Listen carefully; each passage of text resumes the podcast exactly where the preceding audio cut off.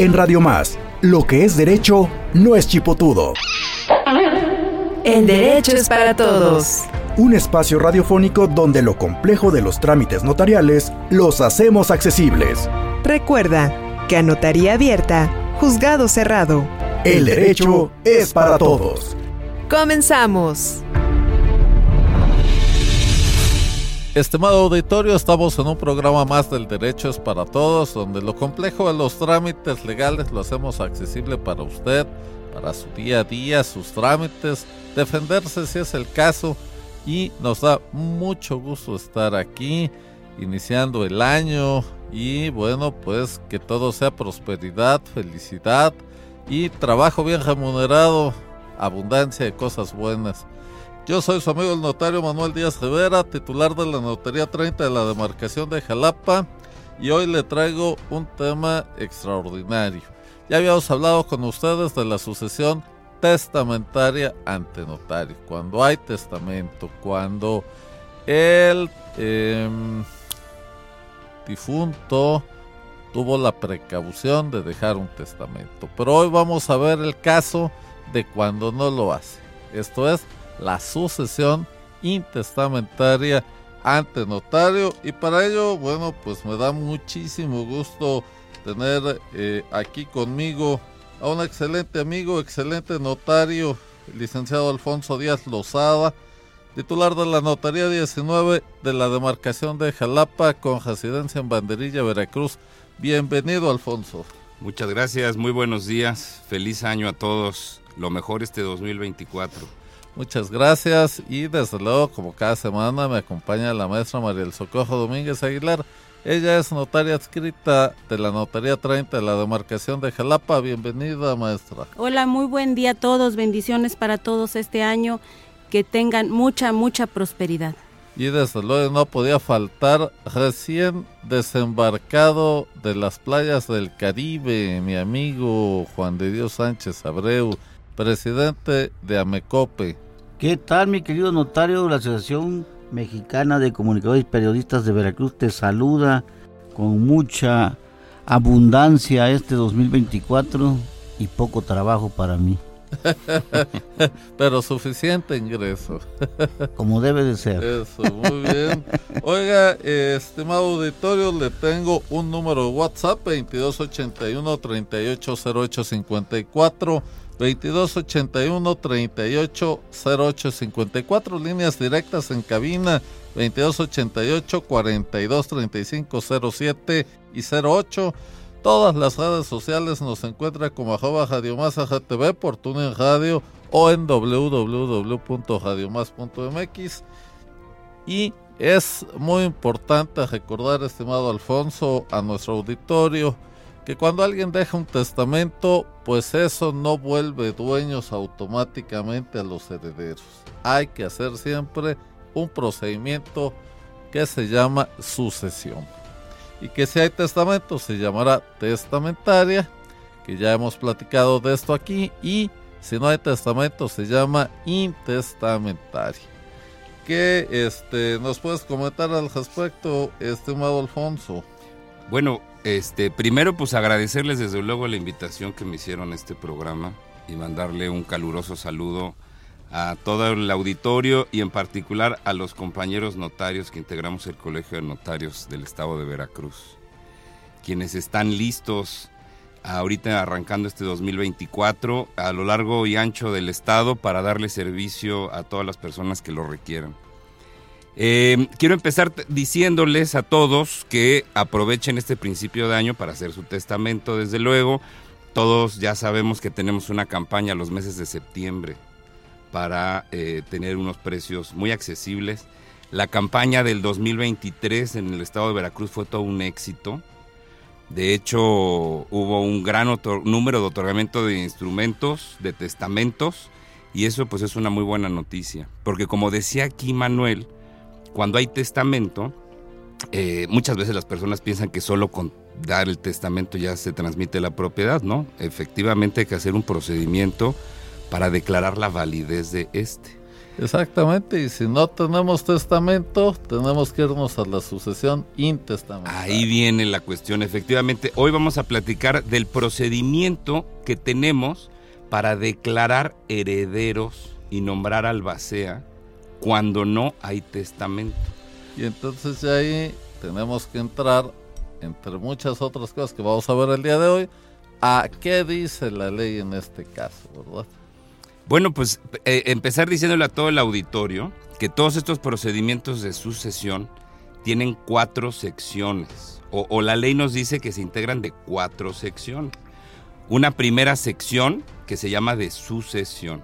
Esta primera sección pues es con la que comenzamos el procedimiento y culmina cuando declaramos quiénes son los herederos.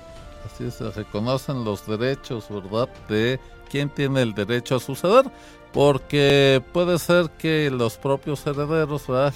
Eh, el, testador, perdón, el autor de la sucesión en este caso, pues haya mantenido tal vez alguna relación sentimental oculta de la que haya tenido algunas bendiciones. Y entonces pues hay hijos que no se conocen, ¿verdad? Resulta ya cuando fallece esta persona pues que había este otros herederos. Y entonces pues ahí es donde empieza este tema y que puede llegar a un conflicto, pero el chiste es que si la gente reconoce cuál es su espacio, cuál es su lugar dentro de una sucesión, pues no va a haber ningún conflicto y se va a solucionar de la mejor manera. Pues en teoría, porque conflicto puede haber hasta en la mejor de las familias. Es correcto. Por eso la importancia de hacer el testamento. Desde Así luego. Es. Hay que aprovechar ahorita en septiembre, en 2024 la campaña, pero todo el año se pueden acercar a sus notarías. Es correcto, y como siempre lo decimos aquí, el mejor momento para hacer su testamento es hoy. Hoy que está usted sano, que está consciente, que ya reflexionó después de, de, las navidades, los años nuevos y los reyes magos y antes de, de, la Candelaria, pues qué iba a hacer con ese testamento, qué va a hacer con sus bienes, qué quiere usted que pase con sus bienes cuando ya no esté aquí. Porque esa oportunidad la perdemos justo cuando perdemos la vida, ¿eh? O sea, el testamento es en vida. Entonces, ¿qué sucede si fallezco sin haber otorgado un testamento? Pues repetir aquí a nuestro auditorio la sucesión intestamentaria. Las sucesiones constan de cuatro secciones y esta primera sección de la que estamos platicando, mi querido Manuel, maestra, es precisamente para determinar quiénes son los posibles herederos. Fíjate que quiero apuntar algo muy interesante. Hay mucha gente que llega a las notarías y nos dice, oiga, es que, ¿qué cree? Quedó intestado los bienes. Murió intestado mi papá, mi mamá. Y entonces como si fuera una tragedia, como si fuera, digo, la muerte es una tragedia, pero el hecho de no haber hecho el testamento.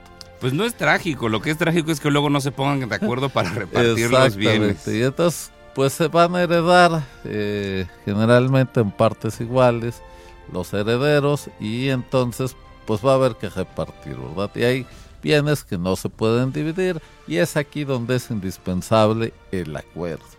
Y eso es lo que caracteriza, yo considero, la sucesión intestamentaria. Ya, claro, cuando hay un solo heredero, pues ni modo que no se ponga uno de acuerdo con uno mismo. Pero cuando hay más de uno, cuando hay dos o más, pues entonces sí hay que llegar a acuerdos. Y eso es lo importante. Así es. Entonces, en esta primera sección vamos a determinar quiénes son los herederos, ¿de acuerdo? Luego la ley nos habla de otras tres secciones, una segunda, tercera y cuarta. Entonces, decirle eh, aquí al auditorio que los notarios tenemos dos formas de intervenir en las sucesiones intestamentarias. Una de ellas es cuando esa primera sección para determinar herederos se lleva ante un juez y una vez que se ha culminado esta primera sección, las partes solicitan que se les autorice separarse de ese procedimiento e irse a tomar esos acuerdos de los que hablas ante el notario de la elección de los promoventes. Y así el notario va a desarrollar la sección segunda, que se llama de inventarios y avalúos, donde la albacea de la sucesión tiene que presentar todos los bueno, toda la documentación, todo lo relativo a los bienes, todo tipo de bienes, ¿eh? Todo tipo de bienes y derechos. Muchas veces las personas piensan que solamente son casas, terrenos.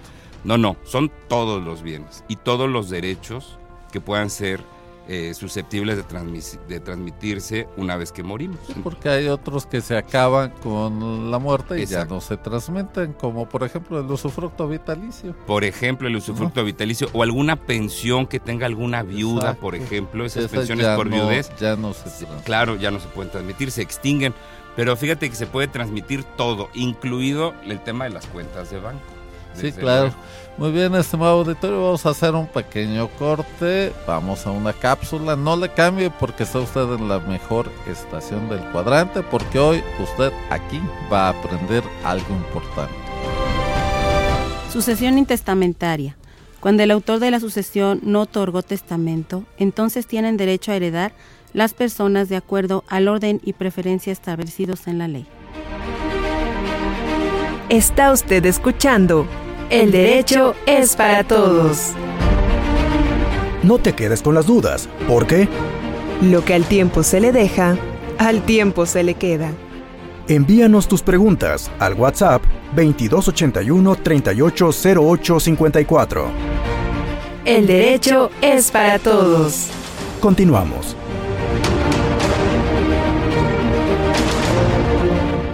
Estimado auditorio, estamos de regreso aquí en su programa El Derecho es para Todos. Estamos hablando de la sucesión intestamentaria ante notario público.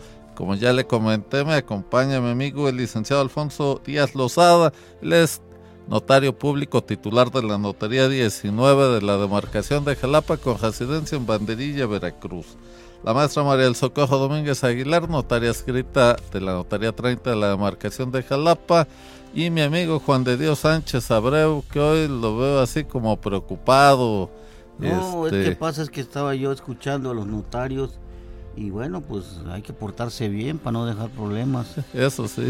Hereditarios y y a mí ya me vino a la mente muchas cosas. Eso, bueno, esperemos que sean todas buenas. ¿eh? O si te portas mal, que hagas testamento para que no dejes un problema.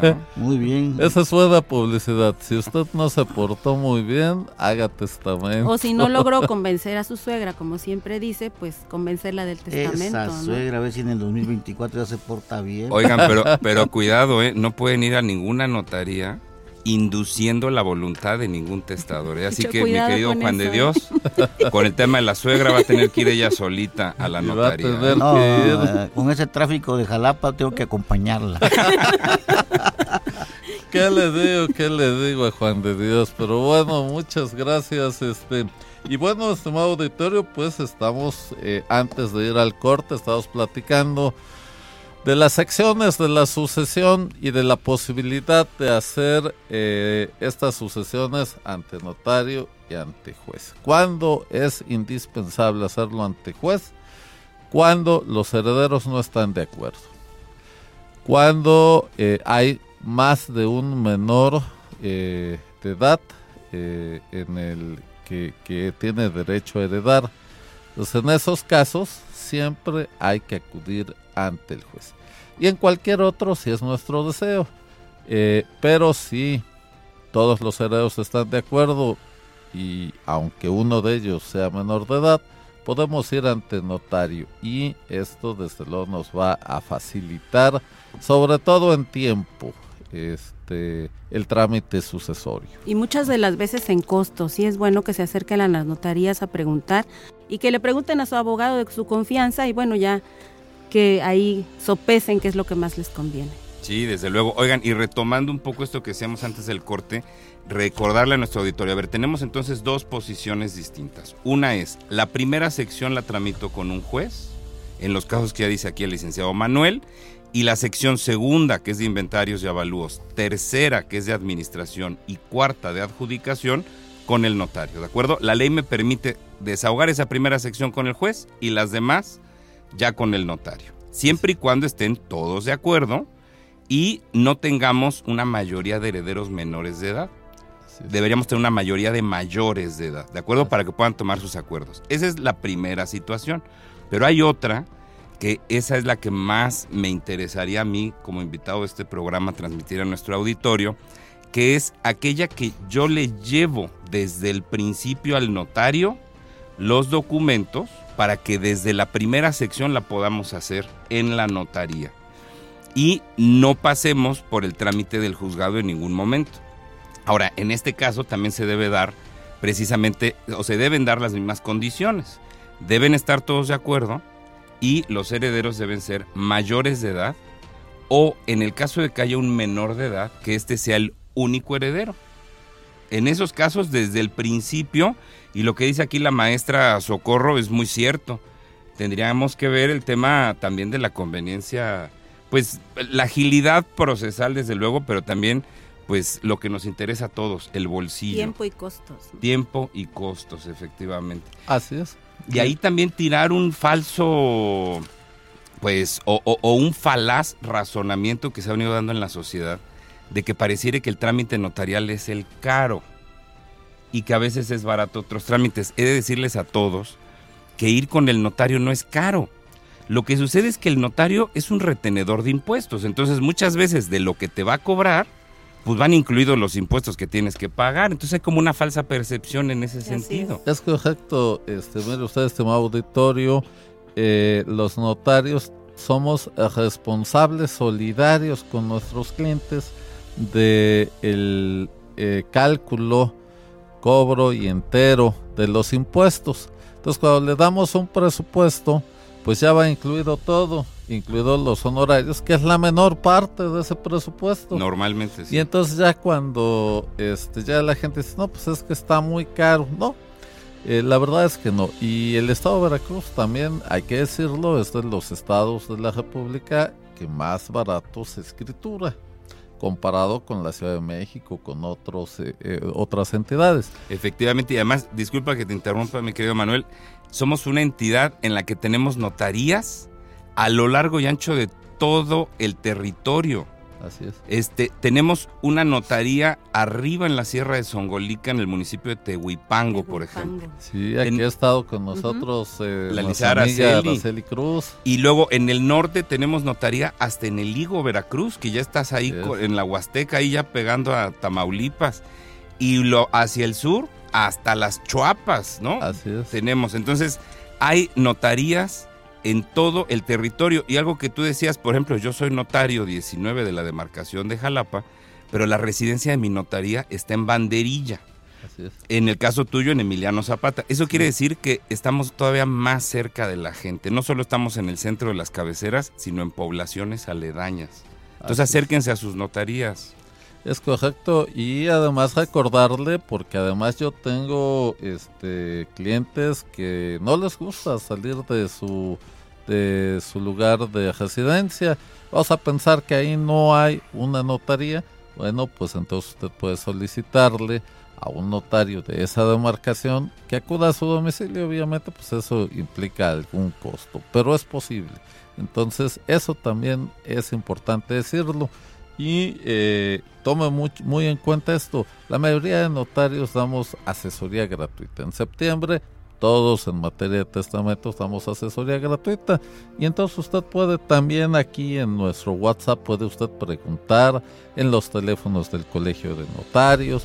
Usted puede hablar y preguntar y pedir una asesoría y con gusto lo van a canalizar con alguno de los 270 notarios un poquito más que estamos en funciones actualmente en el estado de Veracruz, de manera tal que tiene usted muchas opciones. Entonces, con mucho gusto estamos para atenderlo, como bien lo dice Alfonso, en todas las notarías del estado.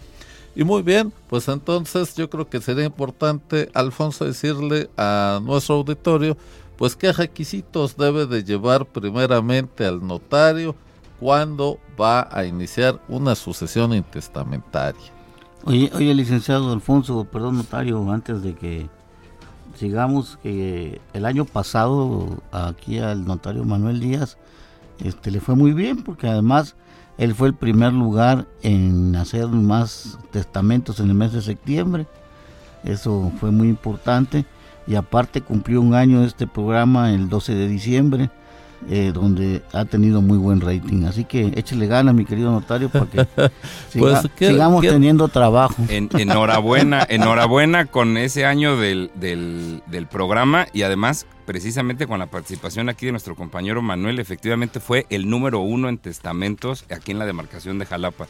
Y he de decirles algo, el En señor el- en el gobernador, estado, en el estado. el señor gobernador, quien es el primer fedatario del estado, eh, dio unos reconocimientos a los, a los notarios que más testamentos hicieron, porque es una gran labor, fíjate. Eh, es a donde iba, porque dice Juan de Dios, le fue muy bien. Pues miren, no es que me haya ido muy bien, me fue bien porque me dieron un reconocimiento, además eh, con mucho afecto el señor gobernador, pero déjenme decirles algo. Estuvimos todo antes de septiembre, durante todo septiembre, haciendo esta promoción y esta campaña, pero siempre les dijimos a, a los, este, al auditorio, no dejen para el día 30 de septiembre a las 8 de la noche, que además fue viernes, pues la decisión de hacer su testamento y aprovechar la, los costos y todo. Bueno, pues es como si les hubieras dicho, por favor, vayan El El último 30, día. al- no a las 8, pero a las 6. a las 8. Bueno, este, no, tu- tuvimos que poner carpas, sillas y todo. Y, y fíjense, además, quiero compartirles que lo más importante para mí fue el comentario de una señora que se acercó y me dice, oiga, licenciado, quiero darle las gracias. Quiero decirles que además mucha gente nos llevaba bolsitas de pan y galletas y cosas. Pero dijo ella, dice, fíjese que durante muchos años he tratado de hacer mi testamento y nunca había podido. Hasta el día de hoy. Dice, quiero agradecerles porque hoy ya voy a estar tranquila. Ya hice mi testamento. Bueno, eso para mí yo creo que valió la pena de todos los Todo el esfuerzos mes, que se pudieron claro. haber hecho. Claro, oye, además de que es una gran labor social, fíjate, este programa ha, ha unido eh, muchísimo más a los notarios con la sociedad, los ha acercado, porque ahora hay una gran participación de los notarios en todas las comunidades, entonces el que el notario salga de su oficina, el que abra sus puertas para que llegue todo el mundo a hacer testamentos en septiembre, y he de decirlo, reiterando aquí la, la afirmación de mi buen compañero, efectivamente no es por un tema económico, porque en el mes de septiembre se da un precio que es muy especial. Entonces, en ese sentido, pues la verdad yo sí felicito y le mando todos mis parabienes a los compañeros que otorgaron un gran número de instrumentos. Pero decirle a la gente, si lo hacen, buenísimo. Si no lo tienen, entonces hay que hacer la sucesión intestamentaria. y la participación del notario, reitero, puede ser desde el principio, cuando todos están de acuerdo, o a partir de la sección segunda, tercera, cuarta. Fíjate, antes así lo teníamos en Veracruz, solo podíamos participar en secciones segunda, tercera y cuarta. Hubo una reforma y ahora lo podemos hacer desde el principio. Y, y quiero decirte algo. Eh, durante 2020 vivimos algo que yo en- en- jamás en mi vida pensé que lo fuéramos a vivir, que fue el tema de la pandemia. Entonces hubo muchos problemas para acceder a, a los juzgados. Eh, eh, no solo en nuestra entidad, en todas, ¿no? Y hubo diferentes formas de solucionar este tema de la pandemia, de este cierre de los juzgados. Acá en Veracruz, las notarías permanecimos abiertas. Fue eh, eh, Se declarado declaró eh, una actividad, exacto, actividad. una actividad prioritaria. Entonces, estuvimos abriendo las notarías y desahogamos un- muchas sucesiones. O sea, gente Claro. que decía, oye, es que me quedé parado en el juzgado. Bueno, pues vente acá. Ahora, en el procedimiento sucesorio, tú me hiciste una pregunta antes del corte. ¿Qué requisitos o qué documentos debo presentar? En principio, desde luego el acta de defunción de quien falleció y todas las actas de nacimiento que justifiquen el entroncamiento o las actas de matrimonio que justifiquen la filiación. ¿Por qué? Porque en este procedimiento, como no hay un testamento, sí tenemos que determinar quiénes son los que tienen el mejor derecho a heredar. Fíjate que en, en el chat del WhatsApp nos han hecho una pregunta interesante. O sea, ¿qué pasa si no tengo mis actas? Estas no las tengo porque se me hayan extraviado. El huracanote, lo que tú quieras, bueno, pues hay que reponerlas en el registro civil. Eh, pero ¿qué pasa si no tengo el acta de defunción? Entonces con esta pregunta vamos a regresar después del corte. Es, eh, estimado auditorio, recuerde usted que está en la mejor estación del cuadrante porque hoy usted va a aprender algo importante. Albacea es el encargado de la administración de los bienes de la sucesión. Su cargo dura un año, prorrogable a otro año y lo más importante, debe rendir cuentas de su administración. Puede nombrarse en testamento o ser designado por los herederos o por el juez. Puede ser un heredero o cualquier otra persona. Este arroz ya se coció. Es momento de hacer una pausa. Recuerda que sus dudas y preguntas las atendemos en el WhatsApp 2281 380854. Estás escuchando El Derecho es para Todos. Regresamos en un momento.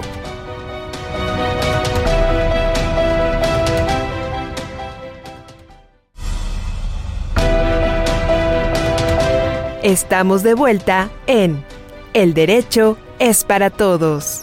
Envíanos tus dudas y preguntas al WhatsApp 2281 38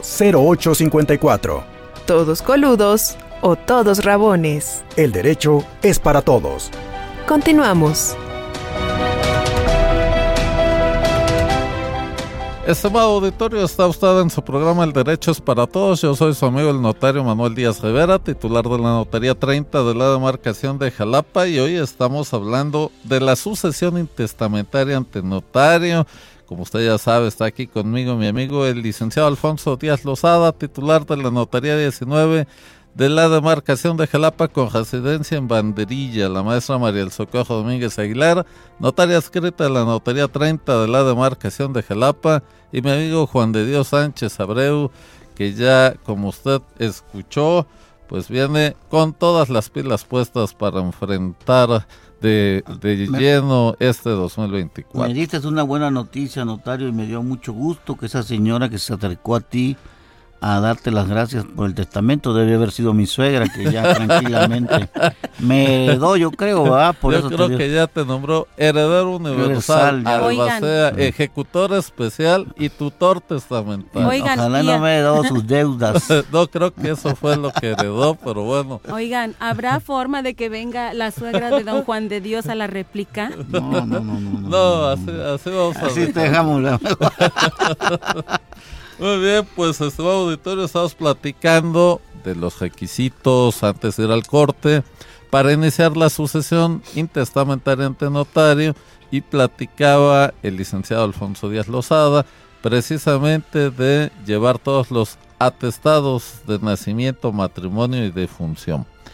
Y eh, nos han preguntado qué pasa cuando no tienen esa acta de defunción. Pues que sobre todo eh, personas que murieron ya hace algunos años, 40, 50 años, y que pues no encuentran el acta, eh, han ido al registro civil, les dan una constancia de que no existe esa acta en, los libros del registro civil, pues nos preguntan qué pueden hacer para acreditar pues la defunción de esa persona. Y en esos casos lo que eh, yo he hecho son informaciones testimoniales de la existencia de eh, la sepultura en el panteón, eh, los libros de, del panteón donde se encuentran asentados quien ocupa cada sepultura y con eso se demanda al encargado del registro civil porque generalmente ya tampoco tienen los certificados de defunción, ¿verdad? Con el con la que se tramita el acta de defunción. Entonces hay que demandarle al encargado del registro civil con esta prueba y desde luego los testigos eh, correspondientes para que otorgue el acta de función y podamos continuar el trámite sucesorio, ¿no? Desde luego, oye, nada más indicarle a nuestro auditorio que hay una diferencia entre el certificado de defunción, que es el que da el médico, ¿no? en, el hospital y demás, y ya con ese, porque luego quieren ir a abrir la sucesión con el certificado de defunción, Manuel. Entonces, lo que dice aquí el licenciado Manuel, muy cierto, háganlo así en caso de que no encuentren el acta o que no se haya otorgado esa acta, pero el certificado de defunción es el documento que nos va a dar el médico. Así como el certificado de alumbramiento nos lo da el médico, la partera, para que saquemos el acta de nacimiento de nuestros hijos. Lo mismo con la de defunción. ¿eh? Entonces tienen que sacar el acta de defunción y ya con esa acta este, solicitar la apertura de la sucesión intestamentaria. Así es. Este, entonces, bueno, eso es de tomar en cuenta y aparte de eso, desde luego, pues la identificación, todos los requisitos que les hemos comentado aquí para iniciar cualquier trámite ante notario. Y aunque propiamente el trámite sucesorio no es un acto vulnerable en términos de prevención del lavado de dinero, la adjudicación de bienes inmuebles sí lo va a hacer. Podría llegar a serlo, exacto. Y entonces, pues hay que integrar ese expediente único eh, que, se, que tiene que resguardar el notario de, cada trámite de estos que se hagan.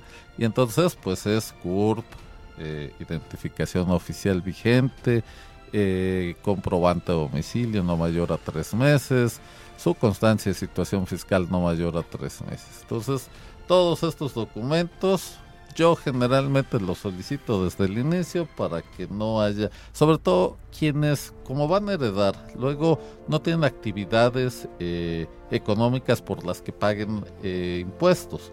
Entonces generalmente a veces no tienen su constancia de situación fiscal si se las pido desde el inicio, les da tiempo de tramitar todo esto para que ya cuando lleguemos a la adjudicación, pues ya no haya de que espérame tantito. Oye, y también quiero hacer un comentario en torno a esto de los documentos cuando yo empecé a hacer escrituras, no había ni credencial de lector con fotografía. Entonces era, eh, eh, la verdad es de que se pedían pocos documentos, era las datos generales, alguna identificación. hoy en Exacto, eso ¿eh? quería yo oír. La gente no, me insiste mucho, me dicen, oye, es que me pides muchas cosas, que el comprobante de domicilio, que la constitución fiscal. Nada más recordarles, primero nosotros tenemos una serie de obligaciones que debemos cumplimentar hacia nuestras autoridades, ¿no? Y si, y si las leyes nos disponen que pidamos tal o cual documento, pues lo vamos a tener que pedir. Pero además también decirle a la gente, la razón por la que pedimos todo eso es para identificar perfectamente a las personas.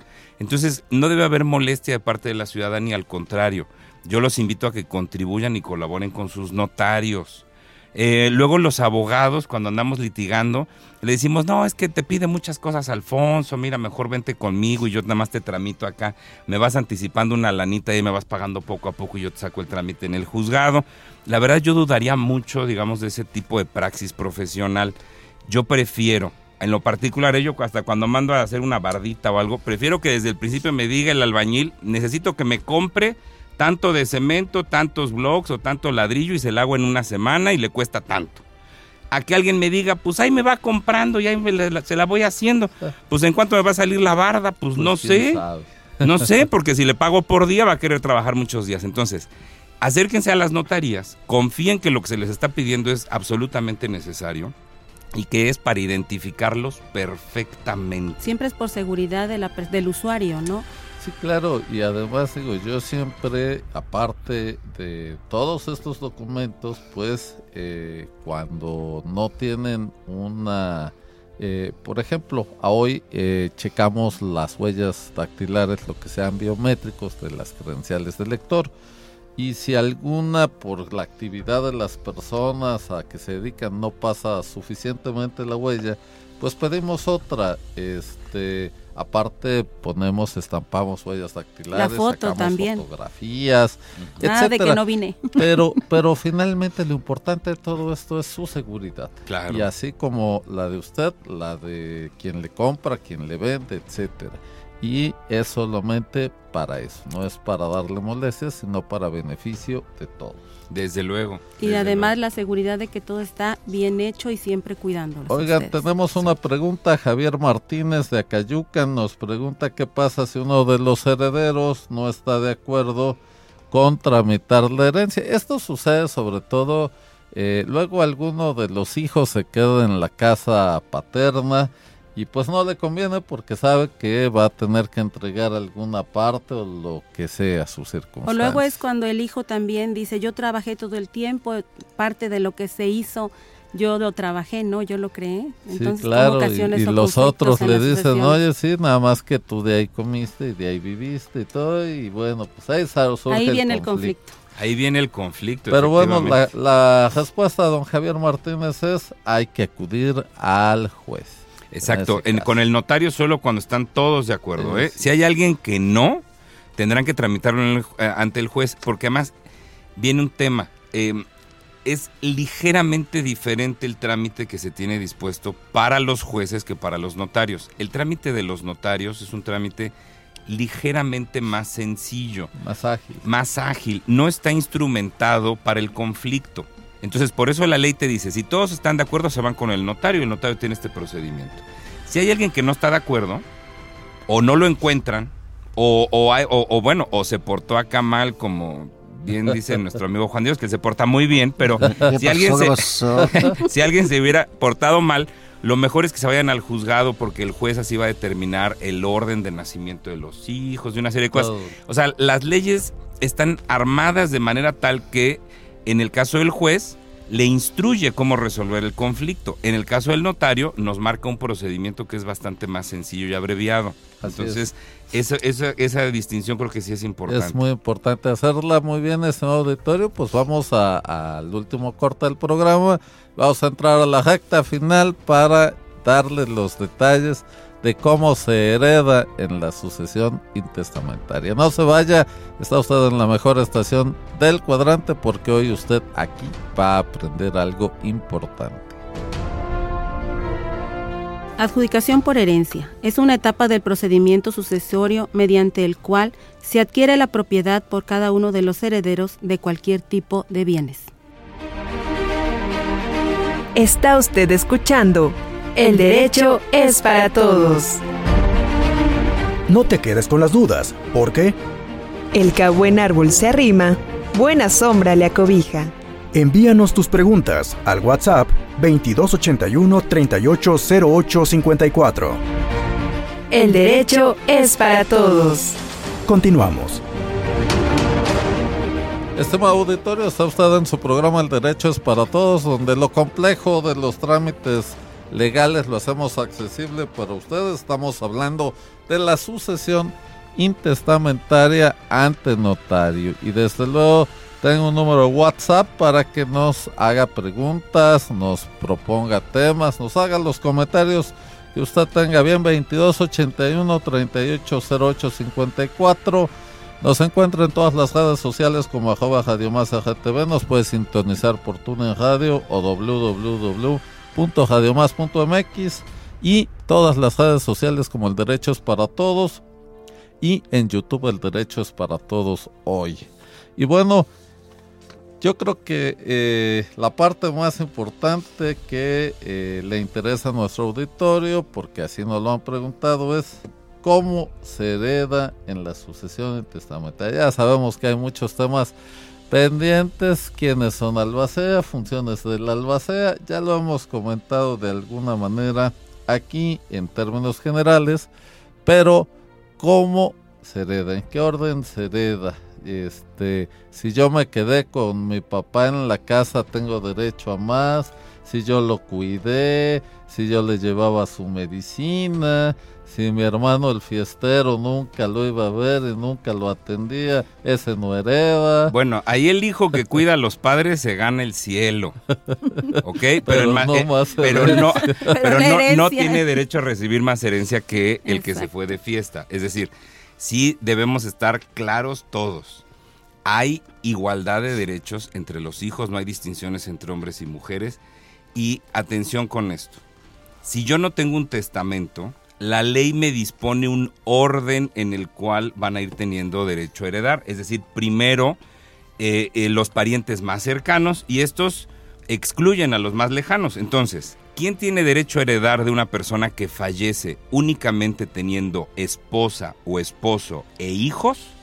En principio, los hijos y la esposa o el esposo tendrán derecho de heredar en el estado de Veracruz los bienes suficientes para que acredite tener la porción de un hijo. Es decir, si mi esposa tiene bienes suficientes, ella ya no tiene derecho a heredar de mí, solo mis hijos me van a heredar. Fíjate que estuvieron aquí en un programa dos amigos magistrados y con preocupación me hacían el siguiente comentario.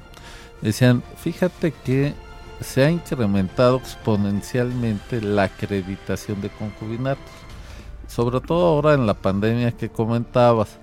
eh, dice, la gente que cuidaba a los adultos mayores fallece y de repente llegan y dicen, es que éramos pareja. Y realmente había una relación de, eh, laboral. Obviamente son procedimientos amañados y demás, y pues que generan conflictos. Entonces, este, eh, hay que tener mucho cuidado con esto. Por eso es importante hacer el testamento una vez más. Porque puede ser, pues yo tengo un solo hijo, él es el heredero universal, ¿para qué hago testamento? Bueno, pues porque puede haber gente mañosa eh, que pueda hacer cosas, trámites, simular trámites y pretender un derecho a heredar. Sin lugar a dudas, y es un tema además que tiene o reviste un, es una cuestión nacional, ¿eh? Tener mucho cuidado con eso. Muchas veces además el último cuidador, fíjate en el caso de fallecimiento de personas mayores, el último cuidador a veces agarra el cajón de papeles, ¿no? Y se lleva todo el hijo o la hija que cuidaba a los padres agarra el cajón y se lleva todo. Entonces, pues bueno, decirles que el llevarse todos los papeles tampoco te va a dar más derechos. Y dentro del procedimiento, mi querido Manuel, no, no quiero terminar el programa sin hablarle a la gente un poco del procedimiento.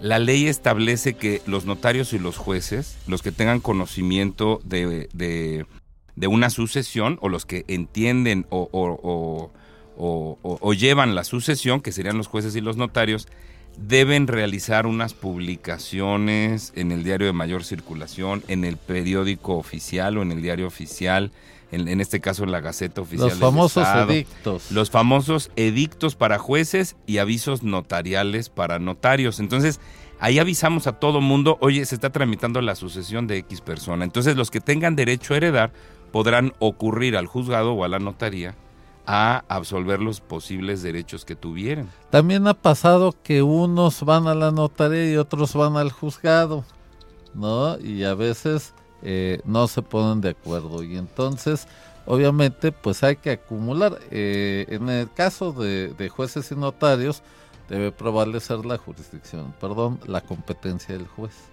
Entonces, este, hay que tener mucho cuidado con esto y ponerse de acuerdo. Eso es la premisa más importante. Desde luego. Oye, y también tenemos que preguntar si no hubo un testamento, porque luego puede ser que, que el, hijo que o la hija que cuidó, que se robó el cajón de papeles, ¿va? Dice que no hay ningún testamento y sabe perfectamente que ahí estuvo.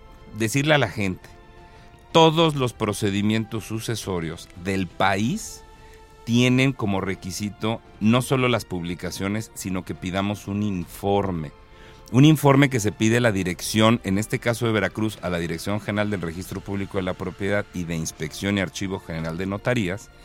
Y en el caso de algunas otras entidades, pues tienen institutos de la función registral, qué sé yo. Hacemos una pregunta ahí. Oye, ¿tiene testamento esta persona, sí o no? Incluso decimos, esta persona hijo del señor fulano y de la señora fulana. Es decir, para que no haya un tema de homonimia.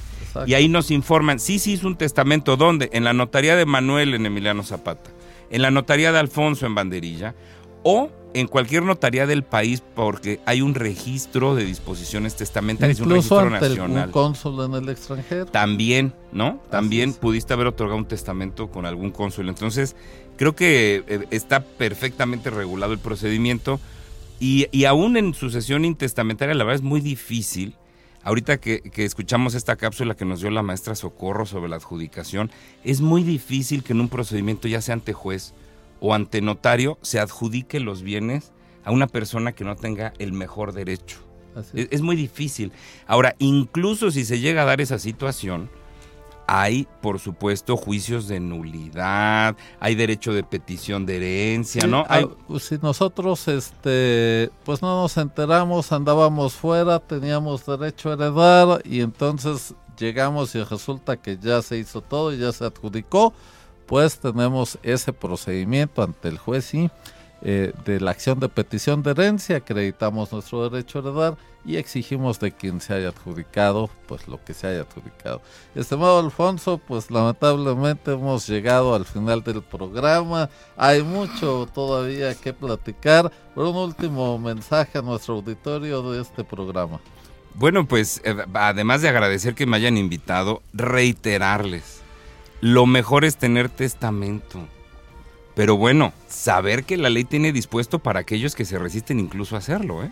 Porque viene una cuestión, cuando yo empecé a trabajar, si yo le sugería a alguien, además yo empecé a trabajar muy chico en notaría, ¿no? Si yo le sugería a alguien, oiga, ¿por qué no hace de una vez su testamento? ¿Sabes qué me decían?